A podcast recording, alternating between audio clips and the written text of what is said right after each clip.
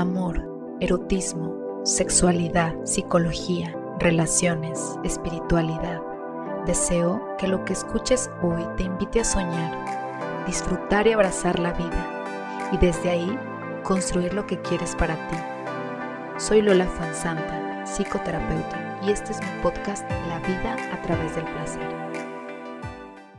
Entonces, estamos en una sociedad que también operamos desde este niño chiflado que dice, yo tengo la razón. Y cállense todos. Y cállense todos. y si tú piensas diferente, bueno, o sea, tú estás mal o hago algo para, para decir, hay una división, ¿no? Entonces, ¿qué es esto? O sea, yo me pregunto, ¿esto es qué es? ¿De dónde? Porque porque existe este dolor, porque, porque sigue existiendo esta ilusión de lo que yo, es una ilusión, que si lo que yo creo es verdad, esto que, que puede ser verdad o no puede ser verdad, en un, día puede cambiar en mí, y entonces ya deja de ser verdad en mí, en todo el mundo, ¿qué pasa? Entonces, utilizar esa verdad como mi verdad por mi construcción, por mis vidas, por mis eventos, por eso que a mí sí me define de verdad en este momento así. Y sabiendo que soy flexible y que tal vez en tres meses, un año, cinco, vaya a cambiar. esa verdad que yo dije o que yo era o que yo experimentaba, deja de ser. Y entonces si yo con amor hago eso de que dejo de ser, no pasa nada. Mientras tú, entonces yo tengo la conciencia que tú, Lola, eres diferente a mí y tu verdad también puede cambiar. Y entonces imagínate tener esta flexibilidad tú y yo y decir, con todos los seres de este planeta, en su derecho de nacimiento, de creer y pensar lo que quieran, en su verdad.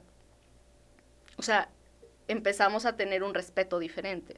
Sí, ahí, ya te estás saliendo de los paradigmas porque ya te estás dándote cuenta que el ser humano es un proceso y que está en constante cambio. En este paradigma es yo tengo la razón y el otro no y así va a ser para siempre, ¿verdad? Los síntomas, y lo, lo dices muy bien, son los conflictos porque yo tengo la razón hay discusiones, hay peleas, hay rompimiento de redes afectivas, sentimientos de superioridad e inferioridad. ¿Quién no se ha peleado en la familia por la política? O sea, política y religión son temas que dividen dentro de las familias y por eso hay rompimiento de redes afectivas y al final los políticos andan haciendo alianzas y haciendo mil cosas, o sea, y son amigos porque saben, porque entienden que esto es un juego y que la, la, política es un juego donde a veces estás de un lado y a veces del otro, pero, pero si tú entras en confrontación con alguien de tu familia, hay un rompimiento de redes afectivas. Y te acuerdas que cuando ganó AMLO, tú me dijiste que no sé qué y yo te dije y así, y así se la pasan. Mientras lo veas como un juego está bien, pero mientras no te lo creas, es mucho mejor. No te la creas, no estamos jugando. Las consecuencias de este paradigma es la imposibilidad de comunicación, de diálogos, invasión y atropello de los espacios ajenos. Si yo me cierro completamente ante, la, ante mi, mi verdad, como dice Niurka, mi verdad, yo ya no puedo establecer un diálogo con esa persona porque esa persona está montada en lo que él piensa y, se, y ya se cierra y se pierde una gran oportunidad de conocer una forma de pensar completamente diferente, una es como dicen, una escucha con curiosidad para ver qué te puede aportar ese ser humano cuando está conversando contigo y te vas a dar cuenta de un montón de cosas que vibran en ti, a diferencia si tú siempre a todas las personas les pones como que una una, este, pues una división, ¿verdad? Sí, como un bloqueo de que, y de aquí no entras, o sea, sí es bonito escuchar con curiosidad, con atención, yo que es un signo muy bonito de amor, el poder decir qué pasa dentro de ti, yo escucho eso que pasa dentro de ti. Y no juzgo eso que pasa dentro de ti, ¿no? Y no creo que sea verdad o que sea mentira, simplemente pasa dentro de ti y va a ser un contexto que tal vez luego cree otro para tu crecimiento, para tu evolución. Sigue siendo, es una, es una parte de ti que evoluciona, ¿no? Entonces, si podemos vernos como seres en proceso, como tú dices, qué bonito, o sea, poder ver cómo somos flores todos, somos flores, o sea, somos, somos esto que crece y que se va, y que se va abriendo y que va teniendo nuevos, nuevos colores, vamos teniendo nuevas ramas, vamos teniendo cosas en la vida diferentes, pero vamos en crecimiento, vamos, vamos para arriba, vamos a alcanzar el sol, ¿no? Yay, qué hermoso, qué hermoso. yo acá bien poética. Ay, me voy a... sí, muy romántico. Este es un pensamiento romántico. Bueno, los precios que se pagan es el aislamiento y problemas emocionales múltiples, inseguridades de desempeño. Fíjense esto que dice, inseguridades de desempeño, o sea, esto es lo que está bien y como yo no caigo dentro de lo que está bien, pues ya soy inseguro porque no me siento dentro del estándar de belleza o la duración en la relación sexual, pues duro tres minutos, bueno, tres minutos que, que disfrutaste, ¿verdad? Ya me siento mal de, de ser así, ¿verdad? Este, la intención positiva es definición de la calidad de vida y elección de relaciones nutritivas. O sea, por esto se puso este paradigma de la confrontación, porque a lo mejor alguien dijo, miren, esto es una guía rápida y fácil para ser pleno y feliz. El que lo siga, está bien, el que no, pues ni modo, ¿verdad? Para eso se puso. Pero, sí, si no la quiere seguir, no pasa nada. Pero muchas personas empezaron, como por ejemplo la Biblia, esta es una guía rápida, bueno, no tan rápida porque está larguísima, es una guía para llevar tu vida. Y muchas personas dijeron, no, es lo que debes hacer en tu vida. y ya me la estás poniendo diferente. Y bien difícil. Ajá. Y también, ¿hace cuántos años? ¿2000 qué? ¿2021 años? O sea... Pues 2000 años. sí, o sea, Mm, what? O sea, la Biblia la hicieron como en el 300 después de Cristo, ¿Sí? más o menos. Pues imagínate, o sea, ya es otro contexto. Sí, o sea, otro lugar. Entonces, sí hay bases y cada quien lo lee como quiere o como lo interpreta, pero es eso, o sea, basado en algo que como, como tú como tú dices, ¿no? Puede llegar a confrontar cómo nos confrontamos a nosotros mismos en eso mismo. En, eso de que yo, yo, eso que él dice es verdad, entonces yo tengo que operar mediante esa verdad. Es una confrontación personal si tú le pones a alguien la verdad contigo mismo, por tener, por, por querer caer en esa creencia. Entonces así nos vamos haciendo, pero nos vamos haciendo seres también, este, muy duales, ¿no? Bueno, llegamos a seres duales, pero empezamos a confundirnos en las creencias basadas en otras cosas pero qué es lo que creo, quiero creer yo. Yo creo que lo más importante para... Todos nos confrontamos a nosotros mismos, pero saber cómo nos confrontamos, desde dónde. Desde este castigo o desde la, también desde el amor, desde la compasión. Porque vamos a confrontarnos todo el tiempo, yo creo. Porque nos vamos a topar con muchas verdades o muchas mentiras o muchas creencias más bien de las personas que... Así elijas una religión, así elijas una, un partido político, lo que tú quieras elegir para, eh, para tu crecimiento, como sea, te vas a confrontar. ¿Qué vas a hacer con eso? ¿Cómo te sales de este paradigma de la confrontación? Haciendo un ejemplo, pues es eso. O sea, si tú profesas una religión, dices, bueno, yo soy católico y la, la Biblia es una guía para estar mejor, para sentirte mejor, para estar más conectado pero yo no veo como una razón o, le tengo que imponer esa realidad o esa verdad a alguien. ¿Sí? Cuando alguien viene a ti te pregunta algo, y no, es que así se deben hacer las cosas en el trabajo porque desde hace tantos años se han hecho así. Ah, ok, entonces puedo ser más flexible. Y si te funciona, pues qué padre. Bueno, vamos a pasar al siguiente paradigma, Azalia. es la competencia. Ay, no, estos dos paradigmas que siguen, ay, son, para mí los que más me han ocasionado problemas personales, ¿verdad? En mi vida. La competencia, que significa que yo soy más que tú y yo soy menos que tú. Y un ejemplo de cómo estos paradigmas te dañan como persona es que cuando tú eres niño, eh, pues bueno, voy a hablar de mí porque pues, es lo que yo más conozco, ¿verdad? Yo era una niña que siempre estu quise ser primeros lugares, a veces podía, a veces no. Este, estuve en gimnasia, estuve en nado sincronizado, entonces eh, siempre pues aspiras a tener, a llegar a esos primeros lugares. Y si no los tienes, pues te frustras, te enojas, te desesperas.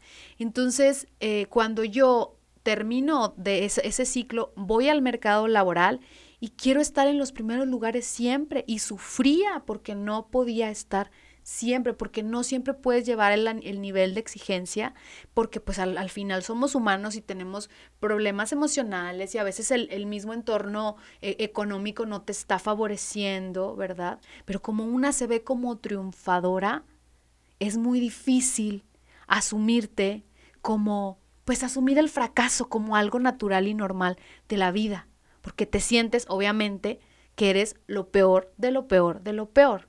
En todos lados. La competencia yo también desde niña, ¿no?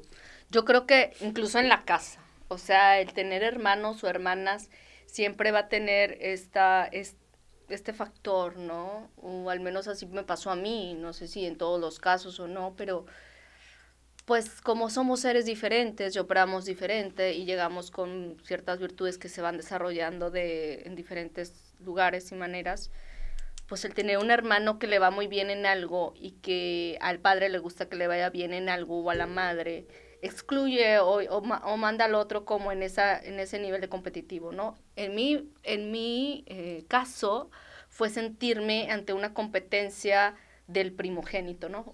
La segunda en la familia siempre te lleva como que a elegir el competir con, con la persona que estuvo antes. A pesar de la sus hermandad y todo que realmente tengo con mis hermanas, wow, impresionantes, que las adoro, las amo, no puedo decir que no hubo un dolor en mí o que no pude, tuve que trabajarlo después en terapia y exponerlo para poder decir, sí, este estilo de competencia que, yo tuve ha sido muy duro para mí y sigue marcándome en algunas cosas que hago actualmente. ¿Sí? La comparación la competencia te lleva a compararte. O sea, eh, el estar en... Ah, porque entonces él sacó el primer lugar? No, pues estudió más. No, pues yo le llevo más. O sea, o porque este, alguien es más exitoso en esto. No, pues yo quiero ser el mejor. Y te, y te lleva, te lleva, te lleva.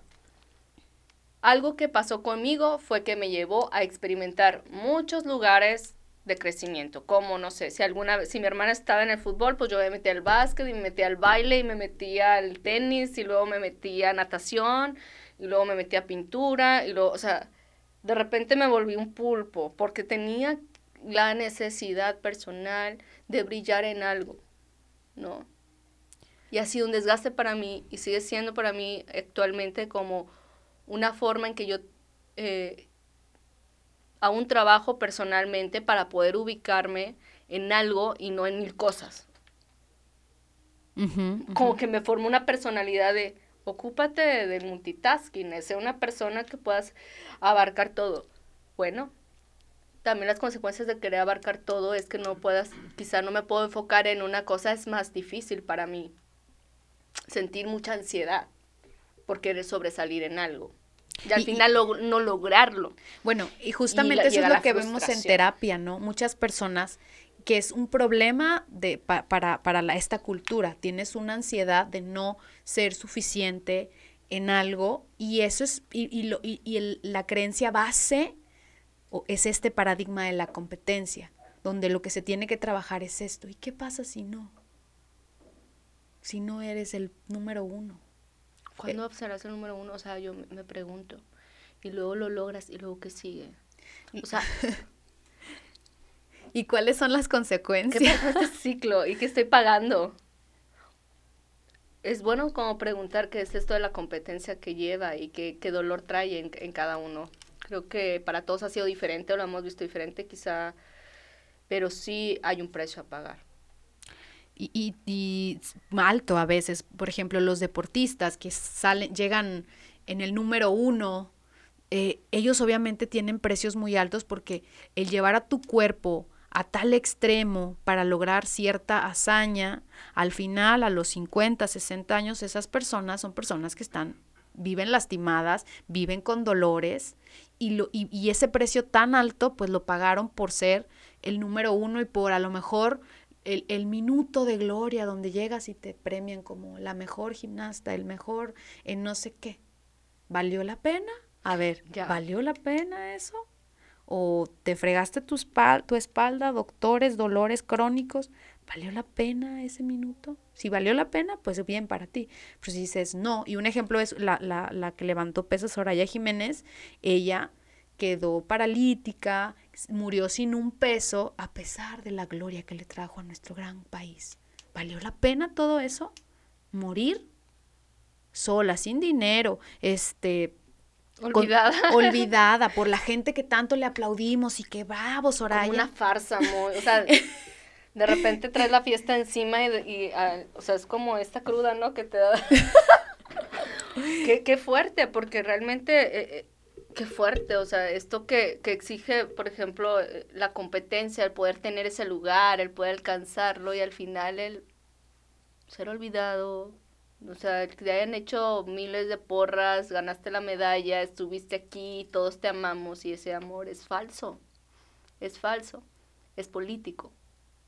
Te llevaste de encuentro todo por ganar.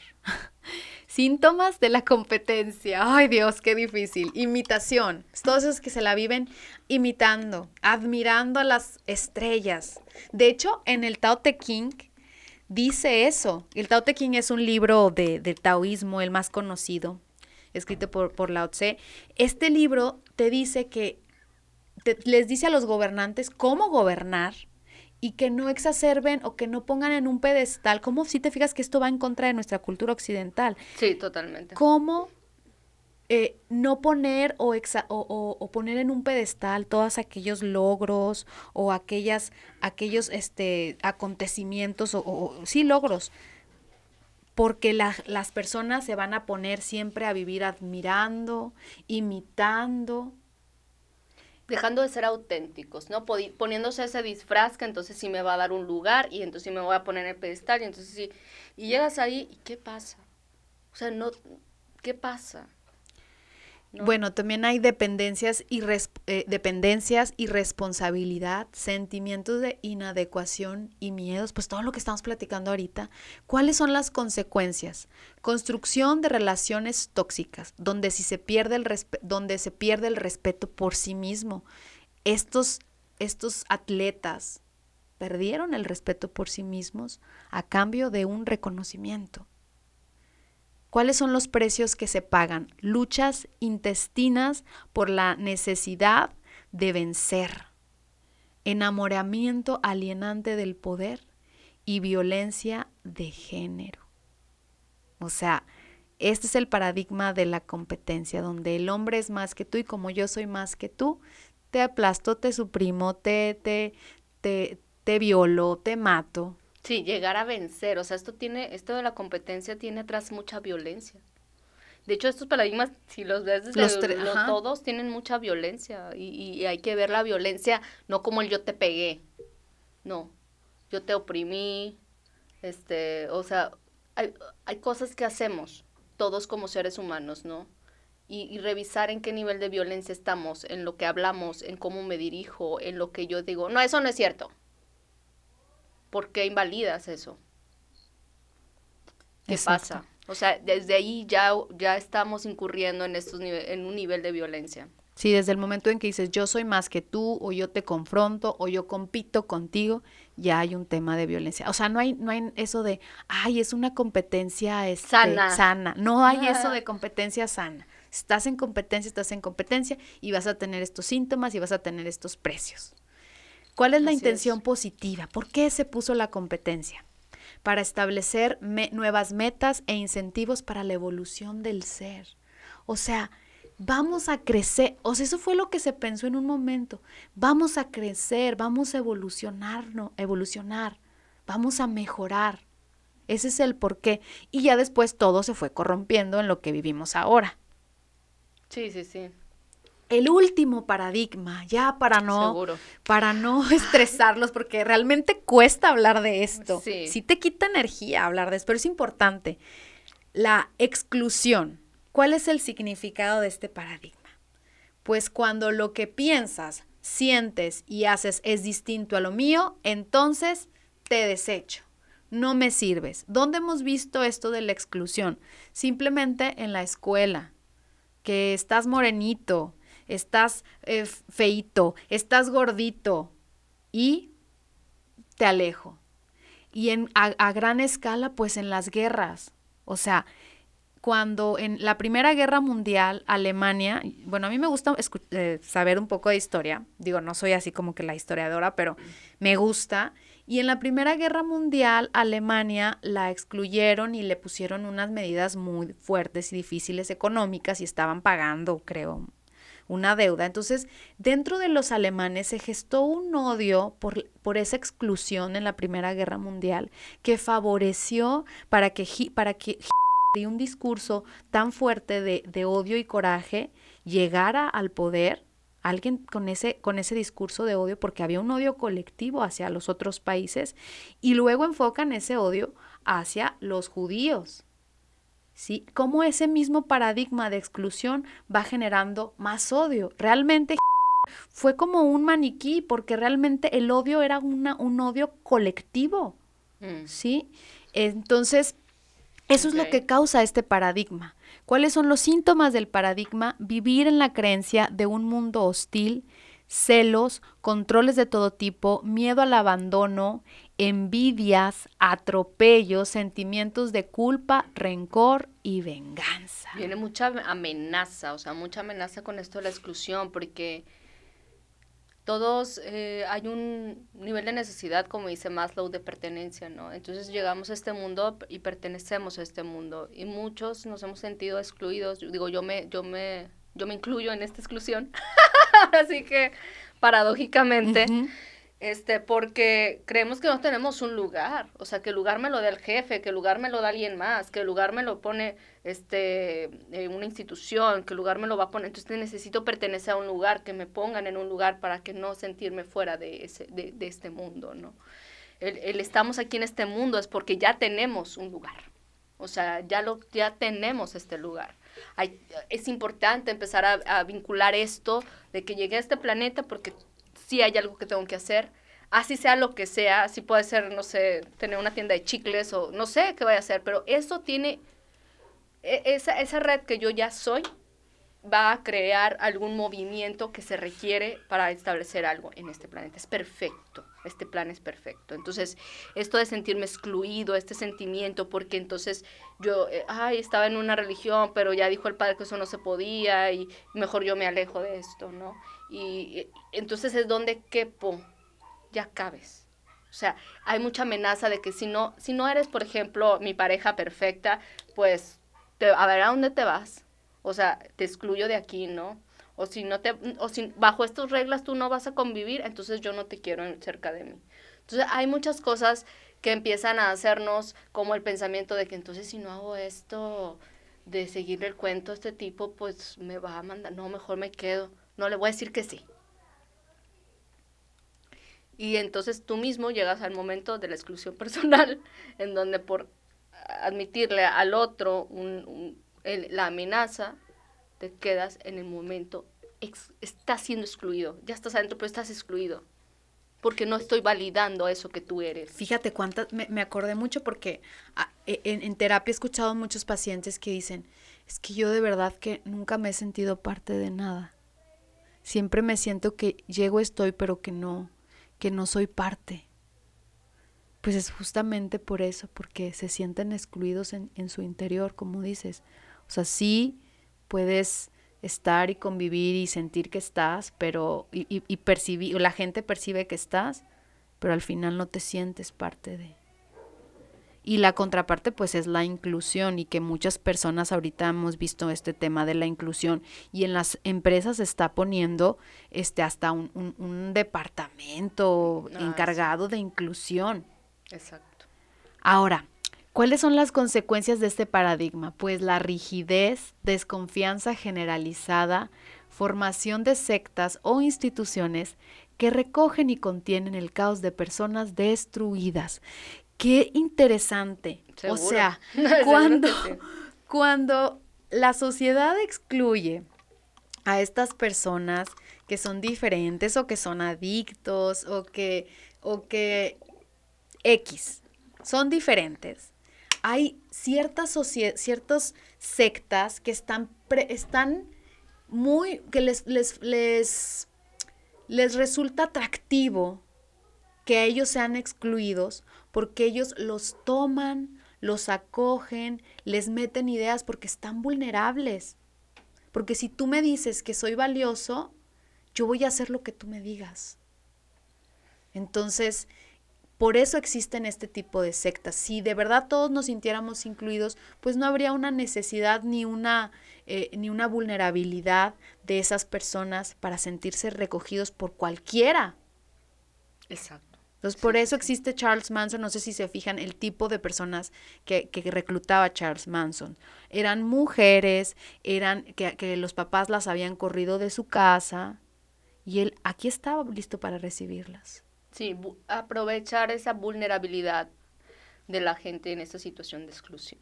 O sea, la situación de exclusión es, es muy fuerte, lo vemos en niveles muy sutiles, que, o sea, que sabes que está sucediendo en una, en una escuela, en un kinder, en o sea, el, el, que sea el bullying, o sea, todo esto es un movimiento de exclusión.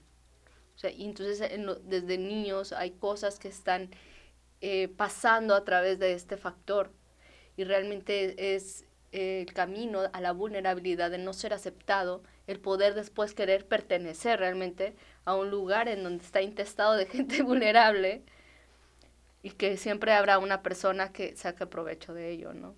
Entonces e, es un movimiento y aparte cada vez se ven redes más grandes, o sea, esto que, que estás hablando, cada vez se ven redes muy, muy grandes y hay que estar yo creo que bien alertas en, y bien conscientes de para qué estamos haciendo eso que hacemos, o sea, que sí nos está beneficiando realmente y tener mucha conciencia entre nosotros, yo creo como seres humanos, siempre alentarnos a que sí hay un lugar para nosotros, todos tenemos este lugar y no tratar de decir tú entonces no encajas, sino tu ser especial siempre encaja de alguna manera, siempre. Wow, qué hermoso eso que dices. ¿Cuáles son los precios que se pagan? Pues la violencia es de todo tipo, destrucción de redes afectivas, fanatismos. ¿Por qué existe el fanatismo? Por la exclusión guerras, matanzas, exacerbación del poder político y económico. ¿Cuál es la intención positiva detrás?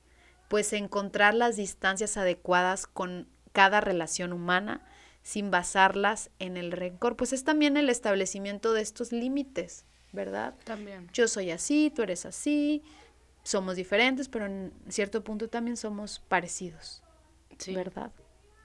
¿Cuál sería nuestra recomendación o de qué nos sirve todo esto en esta nuestra vida, de qué nos sirve saber acerca de estos cuatro paradigmas. Lo más importante es, uno, hacernos consciente de la existencia de estos cuatro paradigmas. Dos, saber que estoy inmerso, haya nacido eh, donde haya nacido, que yo no, no hay, esto no lo puedo elegir porque es algo que ya está en mi vida, ¿sí? Y dos, es hasta dónde quiero esos paradigmas en las diferentes áreas de mi vida. Porque en una relación, si yo vivo en, en, paradigma de confrontación, ¿de qué me sirve estarme confrontando todo el tiempo con la pareja? ¿De qué me sirve tener la razón si voy a perder en la relación? Ganas la razón, pero pierdes la relación. Eso siempre se los digo a las parejas que dicen, es que yo le digo que haga esto porque así debe ser. Sí, vas a ganar esa discusión, pero vas a perder con tu pareja. Entonces, este paradigma yo aquí le voy a bajar unas dos, tres rayitas, porque no me sirve, pero la competencia en la empresa, en el trabajo, sí me sirve estar en paradigma de competencia todo el tiempo 80%, bueno, yo le, le bajé a un 7%, un, un 70%. Un 70% quiero estar en ese paradigma, porque si estoy más arriba, me voy a frustrar, me voy a enojar y ya no voy a poder trabajar, porque va a tener una colitis y una gastritis, ¿verdad? Seguro. Entonces, esa es la clave para los paradigmas. ¿Algo que quieras agregar, Azalea? Pues yo creo que la invitación es eh, jerarquía, confrontación, competencia y exclusión. O sea, si lo podemos ver y englobar así, pues suena muy cruel. Al menos a mí me suena cruel. Y es una realidad. Es la realidad que bebemos y comemos todos los días. Y lo importante es saber cómo también lo manejo y lo gestiono dentro de mí mismo.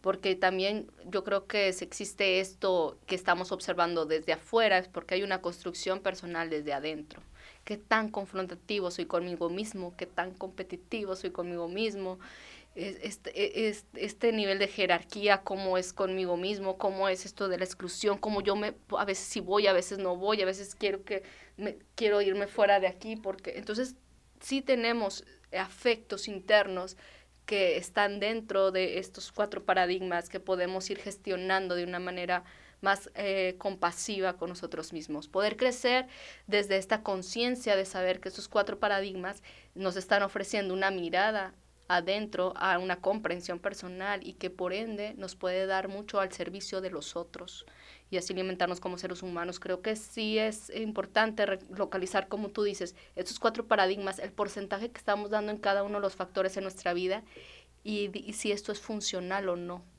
y qué estoy pagando. Si soy, por ejemplo, muy competitivo con mi pareja o si soy confrontativo, o si esto está sucediendo en mi vida, ¿qué estoy pagando con esto? y hacer una sociedad eh, en, manera que seas compasivo contigo mismo, en manera que podrías ver a la sociedad también así. Entonces, eh, el poder realmente empezar a, con uno, revisándolo y ver que todo va a ir cambiando en la percepción de los demás. Un gran cambio en tu vida, conocerlo y aplicarlo es, es liberador liberador, así me siento, liberada. Pues bueno, muchas gracias por escucharnos. Este es su podcast, La vida a través del placer.